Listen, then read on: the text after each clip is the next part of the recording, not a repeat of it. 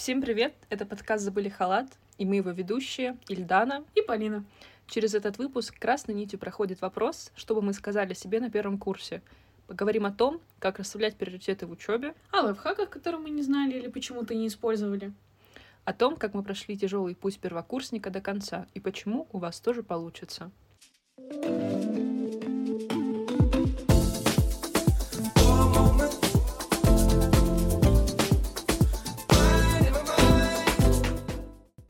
что, начался сентябрь. Первокурсники все, все еще бегут на пары, и поэтому на Петроградской с утра не пройти в университет, потому что там начинаются сразу пробки на выходе из метро. И на самом деле я весь месяц вспоминаю, как я бежала на пары на первом курсе. Э, вот это волшебное ощущение, когда 1 сентября ты бежишь на пары, вокруг тебя прекрасная осенняя Петроградка, халат, кажется, греет тебе душу даже через рюкзак, ты прибегаешь, садишься на самый первый ряд, потому что история анатомии — это чрезвычайно важно. Вы надеваете белые халаты, ты смотришь на лица своих одногруппников, выходит профессор, говорит, открываем тетради, пишем конспект. История анатомии. Это было так волнительно, я до сих пор помню свой восторг. Еще мне очень нравилась гистология, потому что это было просто прекрасно. Ты сидишь и просто весь предмет ты рисуешь альбом. Мне очень нравилось рисовать. И я помню эти вечера по субботам у нас, э, ну, я почему-то альбом рисовала на выходных, и ты включаешь себе классическую музыку, наливаешь чаек и просто рисуешь простату.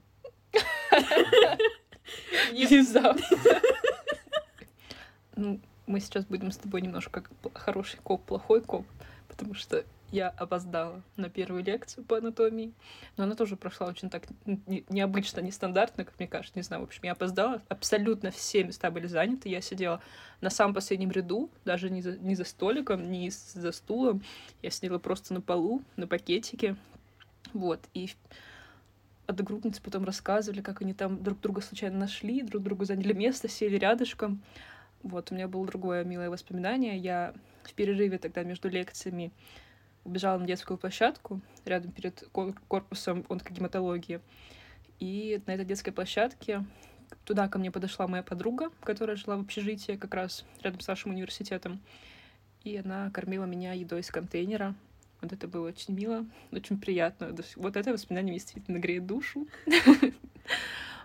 Про гистологию я не любила гистологию, но мне на самом деле тяжело давалось именно рисовать. Не знаю почему, Хотя мне тоже, ну, как, вроде нравится рисовать. В общем-то, это не, не доставляло мне удовольствия, когда чмурят твои рисунки. Вот, но я тоже, это был для меня медитативный процесс. Я обычно приходила в читальный зал, брала атлас, срисовывала с атласа и на фоне смотрела аниме. Звучит здорово. Ну, в целом, что как общее впечатление от первого курса, это было очень больно, тяжело. Я бы не хотела это повторить, наверное. Ну, хотя я бы хотела это повторить, чтобы пересдать анатомию. Ну, это может быть. Не знаю.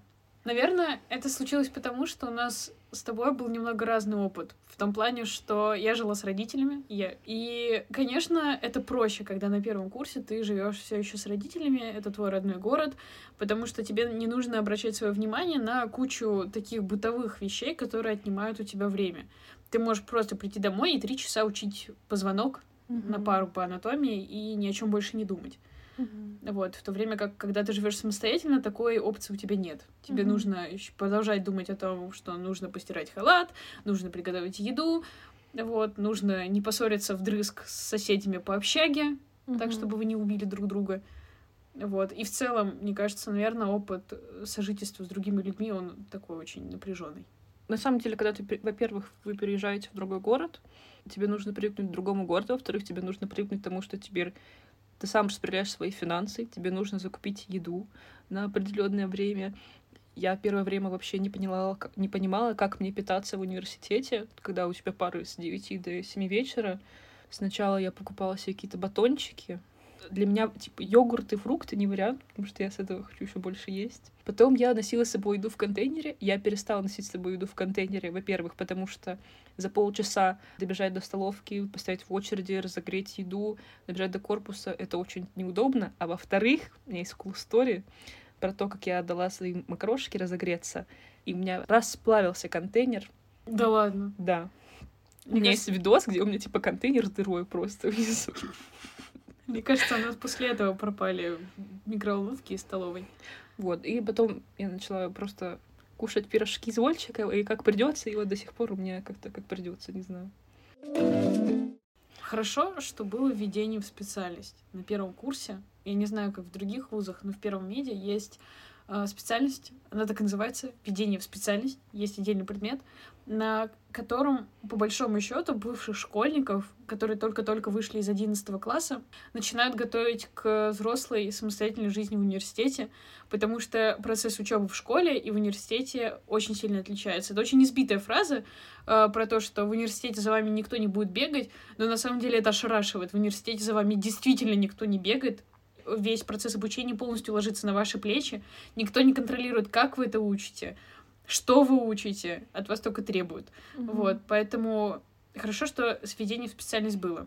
Это предмет, который ведут психологи, которые рассказывают про какие-то техники, различные мнемонические штуки, про то, как лучше запоминать, про тайм-менеджмент, как распределять свое время, про то, что важно обращаться к психологу, разбирали, кто почему пришел в медицину. Блин, это интересный вопрос, я бы хотела это обсудить. Почему ты пришла в медицину? Да, я очень помню это занятие, когда нас спросили, почему мы пришли в медицину, и все начали говорить, чтобы спасать жизни. Для меня это как будто комплекс Бога. Не знаю, на самом деле, правда ли, что- кто-то готов положить всю свою жизнь, чтобы спасать жизни других. Мне кажется, это дорожка к выгоранию. Мне кажется, с такой мотивацией нельзя приходить в медицину. Мы никого не осуждаем, ну просто вот это такой интересный момент. Я сказала просто потому, что мне это интересно, что я хочу этим заниматься, потому что это вызывает мне интерес, это приносит мне удовольствие.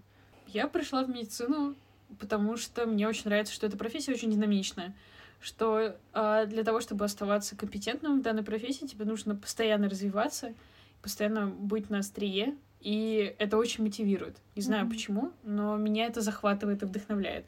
Мы почему-то не обсуждали, кстати, это наведение в специальность, мы обсуждали именно вот мнемонические техники, но я помню, что в одиннадцатом классе я открыла для себя, вот, допустим, например, технику помодора, там, где чередуются 45-минутные периоды работы, там, с 15-минутными перерывами. Я открыла для себя это во время подготовки к ЕГЭ, и мне в этом очень помог курс с портала Coursera. Он называется «Научитесь учиться», «Learning how to learn». Это не реклама, к сожалению, мы бы очень хотели. Очень бы хотели. Вот. Но курс действительно, он замечательный в том плане, что он предлагает очень много опций по тайм-менеджменту и по распределению задач. То есть каждый может найти для себя то, что ему подходит. Например, мне не подходит, условно, допустим, канбан-доски, я в них теряюсь, мне лень их заполнять. Вот. А, допустим, там, не знаю, четкий список дел на сегодня, который я составляю с утра, и вот как раз-таки техника помодора, она мне очень сильно помогла в одиннадцатом классе и до сих пор помогает, на самом деле. Я без списка дел никуда, иначе я все забуду. Вот, кстати, вот именно про технику помодора я узнала только на ведении специальности, начала применять на третьем курсе, и мне сейчас нравится. И в чем прикол? Вообще там вроде 50-минутные занятия, 5 минут перерыв. Вы можете ставить абсолютно любое время, понять, какое время вы продуктивны, сколько времени вам нужно отдохнуть, но при этом не начать прокрастинировать. И мне в этом плане очень помогают видео на YouTube, стадии with me. Вы просто находите видео со звуком, с музыкой, с реальным, ну, как бы звуком просто, с видео в реальном белым времени, шумом. с белым шумом, да. Мне очень нравится смотреть, как девочка в институте Глазго, она либо дома у тебя в дождливый день, там Европа, осень за окном, либо она сидит в библиотеке, очень крутой. Вот как она учится. Мне и при этом есть перерывы также в этих видео. Вот это меня действительно мотивирует. Кстати, ты сказала просто, что тебя мотивирует, ну, э, учиться с кем-то. И мне очень помогало ходить с одногруппниками в библиотеку. Многих Мгм. это, ну, для многих это наоборот служит таким отвлекающим фактором. Ну, потому что ты идешь с друзьями, естественно, ты хочешь не методичку по биологии обсуждать, а там насущные, более насущные проблемы. Но мне это очень помогало. Мы друг друга подстегивали, мы задавали друг другу вопросы перед зачетами. Я очень хорошо помню день перед первым зачетом по биологии. Мы пришли э, в библиотеку, сели там, наверное, часа три, мы друг другу задавали вопросы, мы как будто проводили вот репетиционный зачет перед Мгм. настоящим зачетом. И это прям мне помогало очень сильно. Вообще есть исследование, что когда вы учите, если вы поставите перед собой просто фотографию, ну, то есть есть вообще стадии визми, когда вы, нап- например, типа чат-рулетка, ну, вы друг другу звоните, с людьми из разных стран занимаетесь, Вот, о, есть такие, кстати, стадии me с BTS, тоже классные видео, всем советую. А, вот, можно просто писать перед собой изображение, фотографии. У меня это была игрушка собачка из Макдональдса со, злым, со злой мордочкой. Я смотрела на нее так, ладно, я учусь, в общем-то, вот, когда есть впечатление, что на вас кто-то смотрит, это тоже увеличивает вашу концентрацию. Ну, это да, играет да. с вашей совестью. Вот. Еще, что мы обсуждали на ведение специальность, это мнемонические карты. Мгм. Вот мы даже это было как одна из контрольных точек, нужно было нарисовать. Да, да, да, да, да, да, да. Давали какую-нибудь тему, и нужно было нарисовать э, карту памяти для, Да, да. по этой теме. Ну, Мне не до сих пор это помогает. Я всегда рисую себе. Вот все классификации э, на пути медика их будет нереальное количество. Я до сих пор все классификации рисую себе в виде мнемонической карты.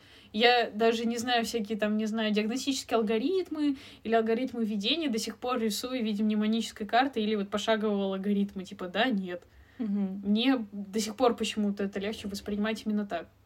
Ну, круто. И вот а, если вы иногда теряетесь, э, не знаю, находитесь в прострации, я бы посоветовала вам завести ежедневник, или это может быть дневник. На самом деле очень много информации, очень тяжело потеряться, и тайм-менеджмент, просто писать план дня. В общем-то, есть много разных способов облегчить себе жизнь. Это прям спасает. Да, не пренебрегайте этим, это на самом деле круто. У меня был такой грешок на первом курсе. Я писала вообще буквально все. Вот лектор говорит, и я чуть ли не, его вздохи, кашель, чихи записывала в конспект. На самом деле, на первых порах это сложно. Учиться вычленять важно, отделять зерна от плевел а, во время живой лекции, когда лектор все еще читает. В этом плане помогает, что обычно на современных лекциях сейчас идет слайды, а после ковида так вообще половина лекций читается в дистанционном формате, Мгм. что, кстати, очень сильно мне облегчило жизнь после третьего курса, потому что все лекции можно было переслушать. Послушать на 2х. Это просто Это да. Нет, на самом деле, да, я тоже этим грешила. Я писала лекцию по информатике. Более того, когда есть же а, разные типы чисел, как это называется? Двузначные, натуральные. Да, да, вот разные типы чисел, и есть какой-то интервал для этих типов, то есть от минус скольки-то до плюс скольки-то, например. И я для каждого типа писала каждую цифру, то есть не каждую цифру, а вот весь этот интервал, то есть там от минус 3, 2, 0, 5, 6, 9, 8, 2, запятая, там 3, 0, ну, грубо говоря, я вот писала каждую цифру. Лекции по информатике не нужны. Ну, они мне... Ну, хотя они мне пригодились на самом деле. В какой-то момент просто, чем старше ты становишься, тем объемнее становятся лекции. И поэтому нужно прям, ну, мне нужно было учиться писать вот все именно кратко, сжато. И потом, на самом деле, ты понимаешь, что тебе нужно записать основную мысль, а дальше, если ты был включен в эту лекцию, если ты был включен в семинар, ты и так вспомнишь, что там было и что вы обсуждали. Я очень любила первые два курса включать себе дома уже слайды лекций, которые были, которые я с не успела записать, включать на фоне сериал и часами, по три часа писать эти лекции. О продуктивности такого занятия стоит Да, задуматься. понятно, что я потратила бы это более продуктивно, но меня так это успокаивало. Хотя вот я сейчас думаю, я могла за полчаса просто вдумчиво прочитать и написать, и потом уже идти смотреть сериал. Ну вот это у меня был такой способ, чтобы оправдаться перед собой, наверное, что я не прокрастинирую, что Кстати, на третьем курсе преподавательница по патанатомии сказала очень неожиданную для меня вещь на тот момент, что к лекциям надо готовиться, что вы не можете просто так прийти и чтобы вам рассказали все с нуля, дали какой-то пласт знаний. К лекциям нужно приходить уже с готовым пластом базовых знаний, чтобы на них нанизывать детали, о которых говорит лектор. Ну, может быть, к первому, второму курсу это не так сильно относится, но вот к клиническим дисциплинам это относится на все сто ты уже должен иметь какое-то представ- базовое представление о патогенезе заболевания, об этиологии, для того, чтобы дальше узнавать, запоминать и сразу же считывать те детали, о которых говорят клиницисты. Мне кажется, что это, конечно, абсолютно не обязательно, но мне когда-то это очень сильно помогло. Я стараюсь к лекциям готовиться. Вот. Ну, еще это, конечно, дает возможность исправлять преподавателя на лекции, блистать своими знаниями, быть всей такой крутой умничкой. такое guilty pleasure. На самом деле, да, я совсем недавно мне Полина рассказала про этот лайфхак, что к лекциям нужно готовиться. Ехала в метро, я захотела подготовиться к занятию, к лекции по аноректальным аномалиям. Я, значит, сажусь на Парнасе, открываю лекцию, там на каждом слайде картинки понятно чего, детские, понятно чего, картинки. Рядом стоит мужчина, я не знала, смотрел он или нет, я как бы не могу делать яркость пониже, потому что я хочу читать, что написано на слайде. Мне так было неловко, но я долистала лекцию до конца. Не знаю, смотрел ли этот мужчина. Мне было стыдно. На самом деле, поэтому на лекции информация... Просто вот я пробежалась по всем слайдам, и на лекции уже информация очень хорошо усваивалась. Вообще тема очень мне понравилась, аноректальной аномалии. Может, я не исключаю, я очень люблю гепатобилиарную хирургию, гепатобилиарную область, но колопроктология тоже занимает особое место в моем сердечке. Как бы мы могли подытожить этот раздел, какие бы советы мы могли дать более конкретные по конспектам и лекциям? Наверное, научиться сокращать, вычленять основную мысль. А, кстати, можно научиться стенографии. Придумайте для себя какие-нибудь сокращения. Uh, у меня, например, есть одногруппница, которая все, что касается кардиологии и сердца, ну вот, допустим, там, не знаю, пороки сердца, она рисует маленькое сердечко. Я так же делаю, сердце. абсолютно. Это очень удобно, мне очень нравится. Я переняла у нее эту фишку и теперь тоже рисую сердечки. У меня вся тетрадка по терапии в сердечках. Понятно, что есть некоторые предметы, например, биология, где действительно важно зачастую написать каждое слово, потому что да. эти лекции, во-первых, проверяют, во-вторых, если вы что-то сократите и не поймете, что там, это будет большое упущение. В общем-то, постараться найти эту золотую середину. Кстати, про профильные предметы, раз уже зашла речь про проверку конспектов. В общем, очень сильно упрощает жизнь, когда ты узнаешь про все автоматы по профильным предметам. Первую свою сессию я сдавала полностью на автомат. Я приходила на экзамен и проставляла автомат. А я не узнала про автоматы, поэтому уже первый зачет я сдала на 3 по биологии. Я его, конечно, пересдала, но это вот, ну, в общем-то, уже были какие-то проблемы там с автоматами, и вообще, ну, то есть есть какие-то критерии, нужно отвечать на парах определенное количество раз. Вот у меня как, вот что-то с этим было связано. Вот, про них нужно было узнавать да. прямо сразу. Да, да. И учить надо все прямо вот сразу. Я не знаю почему, но для, до меня это, например, очень долго доходило. Ну, то есть я все время надеялась, ну, что что-нибудь доучу. У mm-hmm. меня до сих пор это есть такое, наверное, что у меня есть надежда на то, что ай, ладно, к экзамену разберу. Или ай, ладно, к зачету разберу. А потом это накапливается, накапливается, накапливается, и перед тобой, перед экзаменом оказывается просто ворох неразобранного материала. И да, учить надо все и сразу. Ну, на самом деле, да, это обидно, тяжело и больно, но нужно постараться хотя бы готовиться к анатомии, например, не за день, а за два дня за три дня, за неделю, не знаю, сколько, столько, сколько вам нужно, чтобы это не было в ущерб себе, своему времени. Но на самом деле я до сих пор так готовлюсь к экзаменам. Мне кажется, может быть, даже это эффективно для меня. Я, конечно, делю все вопросы на количество дней, которые у меня остались перед экзаменом, но я вот я не могу, и все. Первые дни, будто я вхожу в раж, очень долго разбираю первые вопросы, хотя, как правило, первые вопросы самые важные на экзамене. Ну, нужно, ну, да, и, да. нужно понимать общие как бы, по предмету. А за последние дни разбираю там по 50 вопросов, просто читаю, пролистываю. Но из-за того, что это краткосрочная память, это хорошо запоминается, срабатывает. И в целом как-то я больше у меня энергии. Но э, недавно у меня случилась очень тяжелая ситуация лично перед прямо в вечер перед экзаменом, когда остается супер много вопросов, и мне было очень тяжело, поэтому как бы оставлять на первый, на последний день, это было плох, плохим решением тогда оставить на последний день, потому что ты никогда не знаешь, что может случиться перед экзаменом. Да. Вообще последний день на самом деле лучше оставлять в запасе, как, как, говорят. Да, да, я всегда последний день оставляю на повторение. Да. Хотя я помню экзамен по биохимии, я его сдавала на втором курсе, и у меня почему-то был целый месяц свободный, вот после окончания пар и семинаров угу. по биохимии и непосредственным экзаменом. И я помню, что я успела перечитать весь учебник. Наш университет работает по учебнику Щербака, это, ну, наверное, такой огромный учебник, который в поперечнике где-то, наверное, сантиметров, ну, добрых сантиметров 10. Это такой талмуд по биохимии.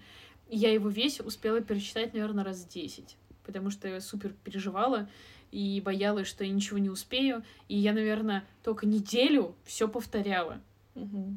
В общем, первый курс — это, честно, борьба между неврозом и здоровым отношением к проблемам. Без вот этой невротичной тревоги. Мне кажется, вот Это сложно, но нужно найти эту золотую середину и не выгореть на первом курсе. И на втором, и на И на третьем, и на четвертом, да. Вот ты справилась с неврозом на шестом курсе, скажи честно. Нет. Вот я- вот я нет, не знаю. Но на самом деле э, со временем приходит более здоровое понимание, ощущение. Возможно, кто-то не сдаст экзамен с первого раза. Кто-то, может быть, На первых семинарах получит первые тройки. да. Это ничего страшного. Всегда есть возможность пересдать. Всегда есть возможность задуматься, что это не ваше. Не, конечно же, что сразу я получил 4. Нет, я ухожу из медицины. Э, Нет, на самом деле, с одной стороны, у вас всегда будет возможность пересдать. С другой стороны, понимать, что вам нравится или что не нравится, это никогда не плохо. Даже если это последний год в университете, даже если это последний месяц перед дипломом, передумать никогда не поздно. Это, эту мысль важно держать. Да, на самом деле это всегда круто, когда ты понимаешь, чем ты хочешь заниматься. Неважно, в какой момент это произойдет, Главное, что это произошло. да. Или не понимать, чем ты хочешь заниматься, это тоже хорошо, потому что всегда можете попробовать все что угодно. И, всё, рано или поздно найти. Да. Или удачно выйти замуж. Это тоже хорошо. Вот, про первые тройки. Рассказывай. Ты заикнулась про свою первую тройку. Ой, это, это такая грустная была история. Вообще, я не могу. Каждый раз вспоминаю эту историю и плачу. В общем, е- предыстория. В школе я была просто идеальная. Отличница. Я закончила школу с золотой медалью. У меня всегда были пятерки. И в целом в школе мне училось очень легко. Мне очень нравилось учиться, мне это давалось легко, и поэтому я не сомневалась, что свои первые семинары в университете я начну только с пятерок. Учиться надо на пятерке. Вот мне всегда так казалось. И, в общем, вот Это синдром отличницы. первый, первый семинар по анатомии, мы разбираем позвонок. Я учила позвонок часа три, может, четыре. Ну, короче, весь вечер убила на изучение этого позвонка. И, в общем, вот первый семинар по анатомии. Я помню, как я волновалась. Заходит преподаватель, начинается опрос. Я отвечаю, и мне кажется, что я очень хорошо отвечаю. Но он такой, ладно, садись три. И просто, мне кажется, я, я помню эту оглушительную тишину. Как три? Не может быть! Ну я же учила четыре часа! Ну как три? За что? И потом, я не знаю, я помню, что я была так расстроена и так разочарована, и у меня тоже, кстати, появились вот эти мысли, типа, «А, может быть, медицина это не мое. Блин, я не знаю, позвонок, ну все. Они до сих пор появляются, эти мысли. Да, на шестом курсе они тоже У появляются. всех. У Всегда. всех, всегда. Но важно после первых троек, мне кажется, не сдаваться. Учиться на своих ошибках, как бы это ни звучало банально. Анализировать, что было сделано не так. Если вам ставят три, то сразу выяснить, без претензий выяснять, за что, а выяснять спокойно, в чем были допущены ошибки, почему такая оценка, какие... Вы это спрашиваете не без э, какой-то претензии, а спрашиваете для того, чтобы выяснить, в чем пробелы ваших знаний. И как учить лучше. Важно помнить, что оценка — это не показатель тебя как личности, как профессионала, это просто оценка того, как глубоко ты знаешь материал, а следовательно, ее всегда, эти знания всегда можно дополучить. Вы всегда можете узнать что-то новое и доучить, и узнать. Не стыдно не знать, стыдно не желать узнать. Мгм. А я расскажу про то, как я получила тройку. Ты сказала, что нельзя сдаваться после первой тройки, а я скажу, почему я сдалась и получила тройку. Это была анатомия, и это была тройка за тазобедренный сустав. Вообще мне очень тяжело давалось изучение суставов по анатомии, не знаю, почему именно эта тема.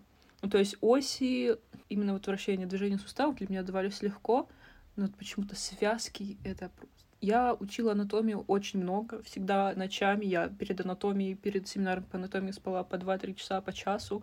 Засыпала я всегда стабильно с видео из ранова в наушниках. И спала я всегда на спине, потому что говорят, что когда ты спишь на спине, ты лучше высыпаешься. Я просто как могла, как могла. Учила, выживала. И вот один раз я поняла, что я читаю. Я не понимаю, что я читаю, что мне плохо, я хочу спать. Я сказала себе, все, я ухожу спать. Я там выучила этот коленный сустав. Думаю, все. И вообще я отвечала, меня не спросят. Я прихожу на следующий день, меня спрашивают, тазобедренный сустав. Я говорю, я не знаю. Все в шоке. А, Одногруппницы из соседней группы ребята, препод, они такие, что? То есть предыдущая все отвечала на 4-5, а тут такая, я не знаю. Но я все-таки ответила, хоть что-то, получила тройку. И ничего страшного не случилось. То есть я выспалась, когда мне было это действительно нужно. Я вовремя остановилась, когда я понимаю, что я больше не могу учить. Получила тройку, ну, ничего страшного. В общем, важно помнить, что это не конец света, а всего лишь еще одна ступенька к развитию. Да, нужно на первом курсе, на самом деле, это действительно очень тяжело понять, когда на тебя давят преподаватели, успехи твоих одногруппников, родители, когда родители не понимают, почему у тебя тройки, хотя в школе ты учился на пятерке. Важно не потерять себя и все равно ставить а, на первое место все-таки свое здоровье, не увлекаться учебой по ночам и как бы ущербом себе. Как бы это ни казалось романтично, на самом деле. Начинает казаться, ну, когда ты слышишь это магическое слово студенчество, ты рисуешь себе бессонные ночи. Даже мне нравилась вот эта атмосфера учебы в медицинском. Ну, то есть все обычно ноют про то, что в медицинском mm-hmm. очень сложно учиться, но я в этом находила какую-то романтику. Мне нравилось, вот прям мазохистски как-то нравилось, что мы учимся по ночам, что нас все так сложно, жестко, вот, что я не высыпаюсь. На самом деле ничего романтичного в этом нет. Это mm-hmm. очень сильно потом бьет по здоровью, и этим нельзя увлекаться. Вы будете продуктивнее и лучше, если будете высыпаться. Эта мысль пришла ко мне очень сильно поздно. Mm-hmm. Ильдана, расскажи, как ты относилась к непрофильным предметам? Очень неоднозначно. На втором курсе, когда была психология и философия, я, правда, кайфовала. Философия — это мой самый любимый предмет в университете. Нам очень повезло с преподавателем. Но на первом курсе у меня со школы были проблемы с историей, но я честно старалась ее учить, особенно к зачету. Я ходила в музей. Я два раза ходила в музей России моя история. Первый раз, когда нужно было сходить. Во второй раз я ходила перед зачетом и стояла, читала перед, перед каждым экспонатом все. Мне тяжело давались непрофильные предметы, и, с одной стороны, ты не понимаешь, зачем они нужны, с другой стороны, ты тоже не понимаешь, зачем они нужны. Я относилась к ним как отдушине. Ну, то есть а, у меня не было времени на первом курсе читать что-то не про медицину. Э, вот, и поэтому к возможности читать что-то не про медицину я относилась как к спасительной возможности. Очень важно, кстати, не забивать на языки. На первых курсах у нас был, mm-hmm. был э, основной английский язык, и потом еще был цикл по медицинскому переводу. Очень важно внимательно относиться к этим предметам, потому что Э, на самом деле основы медицинского перевода мне очень сильно помогли потом в последующем в научной работе. Это совершенно другой английский язык, нежели тот, к которому мы привыкли, и поэтому, когда есть возможность научиться читать профильные статьи, это здорово, этой возможностью нужно пользоваться. Почему-то самым необязательным, непрофильным предметом в медицинском университете незаслуженно считается физическая культура. Мы адепты того, что физкультура — это классно. Физкультура — это классно, правда. Мне так нравилась физкультура. Ну, по, правде сказать, единственное, что омрачало всю эту прекрасную, весь этот прекрасный перерыв от э, беспрерывного сидения за учебниками, mm-hmm. это нормативы. Нормативы это, это просто ужасно. Я не знаю, я с такой болью сдавала нормативы. Хотя у меня есть смешная история. В общем, один из нормативов — это бег на длинные дистанции на 5 километров. И на втором курсе я пробежала самое последнее. Самые быстрые мальчики в группе побежали навстречу меня искать, потому что тренер подумала, что мне стало плохо, и я упала в обморок посередине дистанции. И в тот момент... Тут, короче говоря, можно снять такой фильм, типа спортивной драмы, где я, я год готовилась к этому нормативу. Как на третьем курсе я буду mm-hmm. бегать 5 километров. Я реально бегала каждый день Потом где-то в мае я начала готовиться к пяти километрам. И вот этот день норматива, я пробежала его первая. Угу. У меня абсолютно такая же была история с отжиманиями, но отжиматься я так и не научилась. каким-то чудом просто исхитрялась каждый раз их сдавать. Ну, я, правда, тренировалась каждый день, но вот у меня так и не вышло. Вообще, в целом, физкультура — это здорово. А, во-первых, ну, нам повезло, у нас была очень сильная физкультура, потому что нам давали, по большому счету, те же тренировки, что я сейчас прохожу в спортивном зале, нам давали бесплатно, у нас было на это время выделено прямо в учебном процессе. Uh-huh. Мне кажется, это очень редкая возможность. Этим надо пользоваться. Я была очень расстроена, когда физкультура на третьем курсе закончилась. Хотя могу понять, я помню, меня тоже очень разочаровывало, что мне там надо с... на третьем курсе особенно, когда у тебя каждый день какой-нибудь зачет, и тебе нужен вот жизненно необходимые эти полтора часа, чтобы выучить форму, например, или выучить, там, не знаю, патанатомию, mm-hmm. а тебя заставляет бегать. Это... Ну, ты начинаешь задумываться о том, как бы ты в моменте поставил бы приоритеты. Но вот э, в долгосрочной перспективе, когда я с, вот с позиции шестого курса оглядываюсь на третий курс, я так рада, что у нас была физкультура. Про бег? Я на самом деле бегом занималась очень активно на первом курсе при подготовке к экзаменам.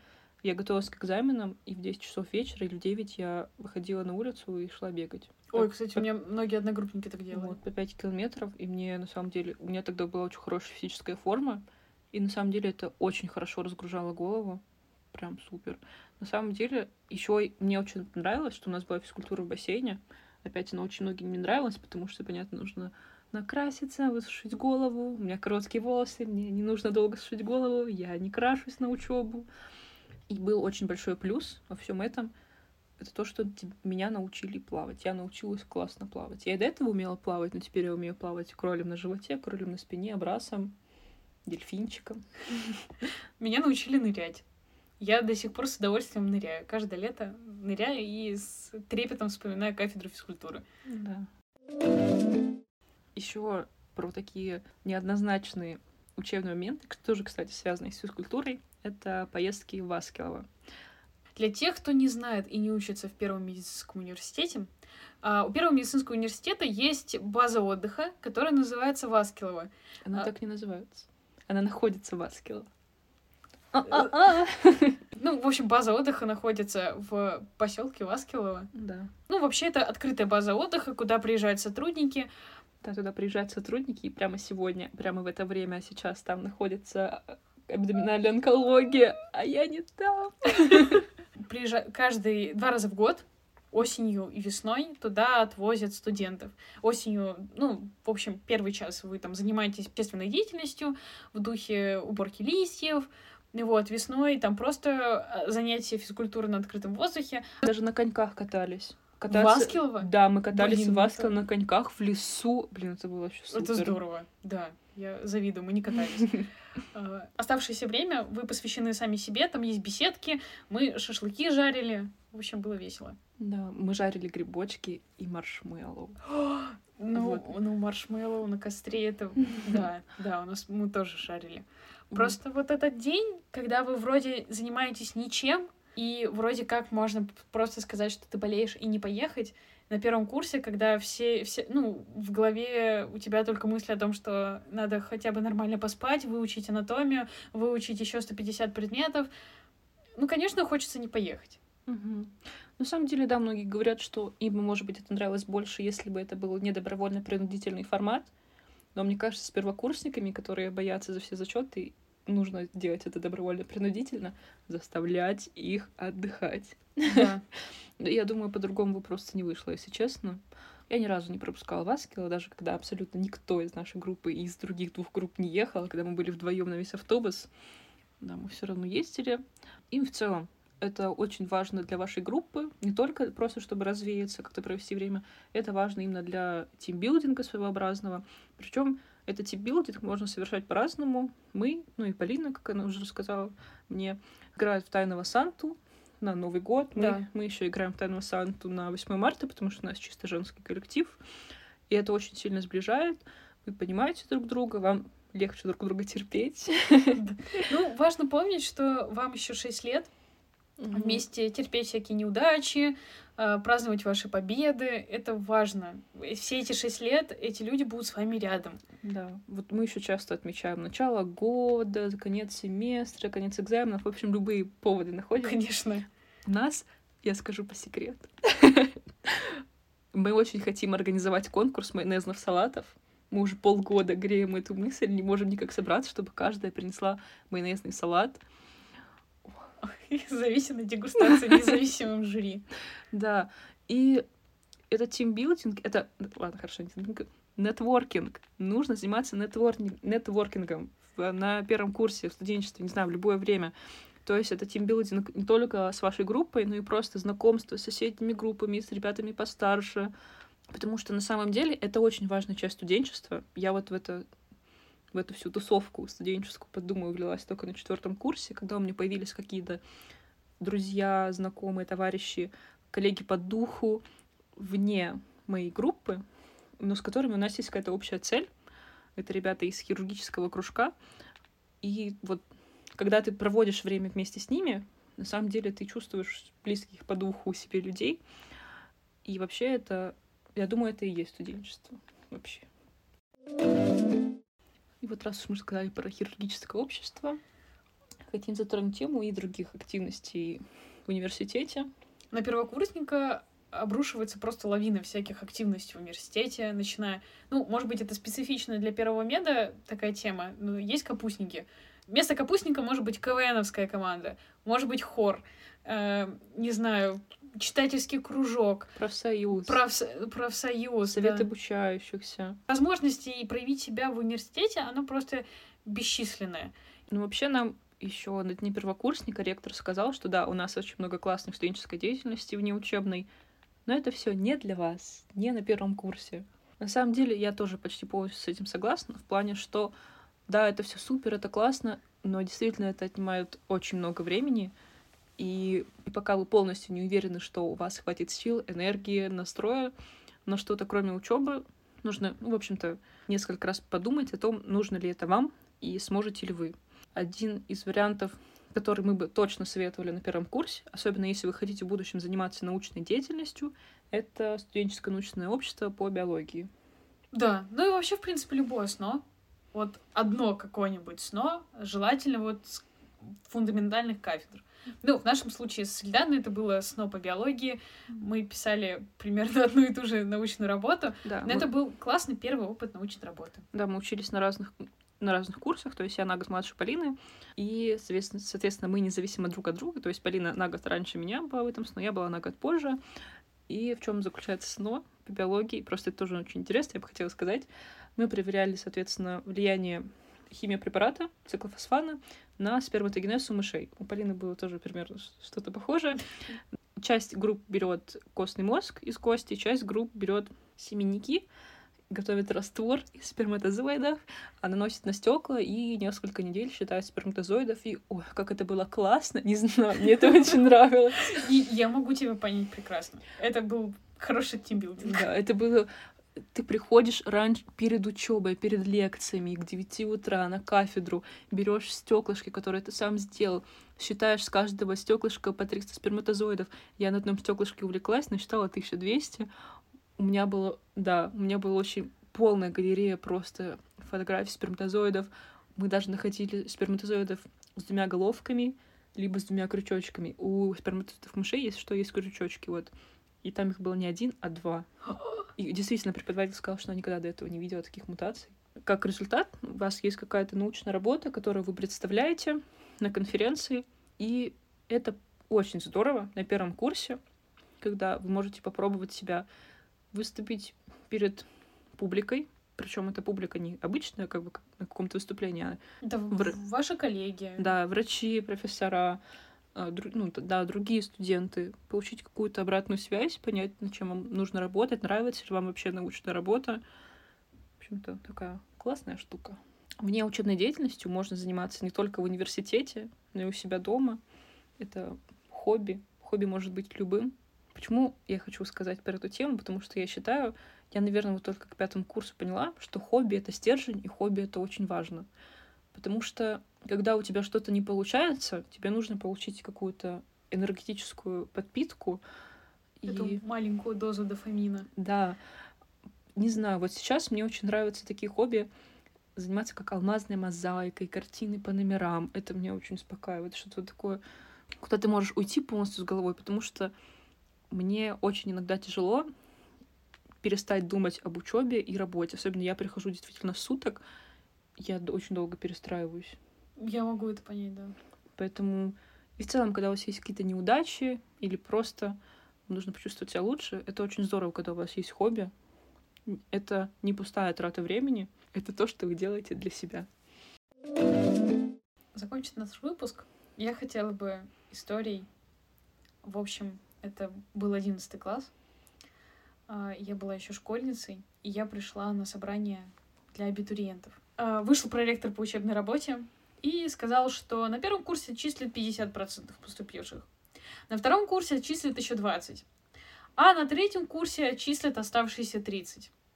А, что учиться в этом университете очень сложно, а все абитуриенты уже априори не умеют учиться, потому что мы поколение ЕГЭ, и мы уже не умеем учиться, мы умеем только э, нарешивать тестики. И я была так расстроена. Я помню, что мир просто схлопнулся вокруг этих слов. Я выбежала из аудитории, когда собрание закончилось, просто упала на скамейку в парке и плакала, потому что я еще поступить не успела. А мне казалось, что меня уже отчислили. Для меня казалось невозможным поступить в этот университет. И так знаю, что в медицинском учиться очень сложно. А как тут учиться? Как не вылететь? Как не отчислиться вообще из этого университета? Я плакала просто на взрыв. И тут ко мне подошел уже такой престарелый профессор, он был в очках, и он меня спросил, как пройти к 30 корпусу. Я ему показала, и он начал мне рассказывать про своих одногруппников, что он учился здесь, что вот по этой аллее они вместе с ними шли и смеялись после первой пары по пропеду. А вот в том корпусе у них были первые пары по терапии, и он там слушал своего первого пациента. А еще ему очень нравились лекции по всем предметам, которые считались большой красивой аудиторией. И для меня эта история, она очень важна. Вот, потому что очень важно помнить, что студенчество — это очень важный, уникальный такой период жизни. Вот. Мы желаем вам всего самого лучшего, чтобы вы действительно прошли это начало до конца. Мы верим в каждого из вас. Надеемся, что этот выпуск хоть как-то вам сможет помочь. Большое всем спасибо, что вы нас послушали. Будем делать еще больше качественного контента для вас. Подписывайтесь на наш телеграм-канал, на нашу группу ВК. Рассказывайте своим одногруппникам об этом выпуске. Делитесь своими историями про первый курс. Всем спасибо. Всем пока.